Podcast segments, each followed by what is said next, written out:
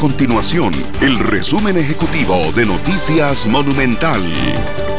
Hola, mi nombre es Fernando Muñoz y estas son las informaciones más importantes del día en Noticias Monumental. Al 3 de septiembre, el país registra 1.153 casos nuevos de COVID-19, de los cuales 240 son por nexo epidemiológico y 913 por laboratorio, para un total de 44.458 casos confirmados.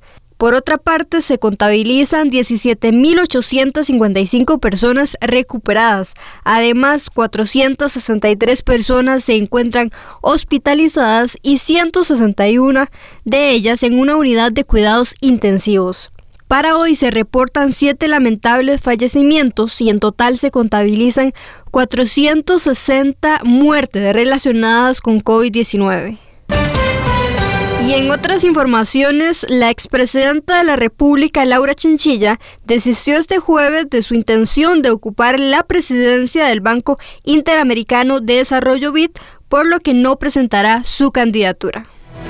Estas y otras informaciones las puede encontrar en nuestro sitio web www.monumental.co.cr. Nuestro compromiso es mantener a Costa Rica informada. Esto fue el resumen ejecutivo de Noticias Monumental.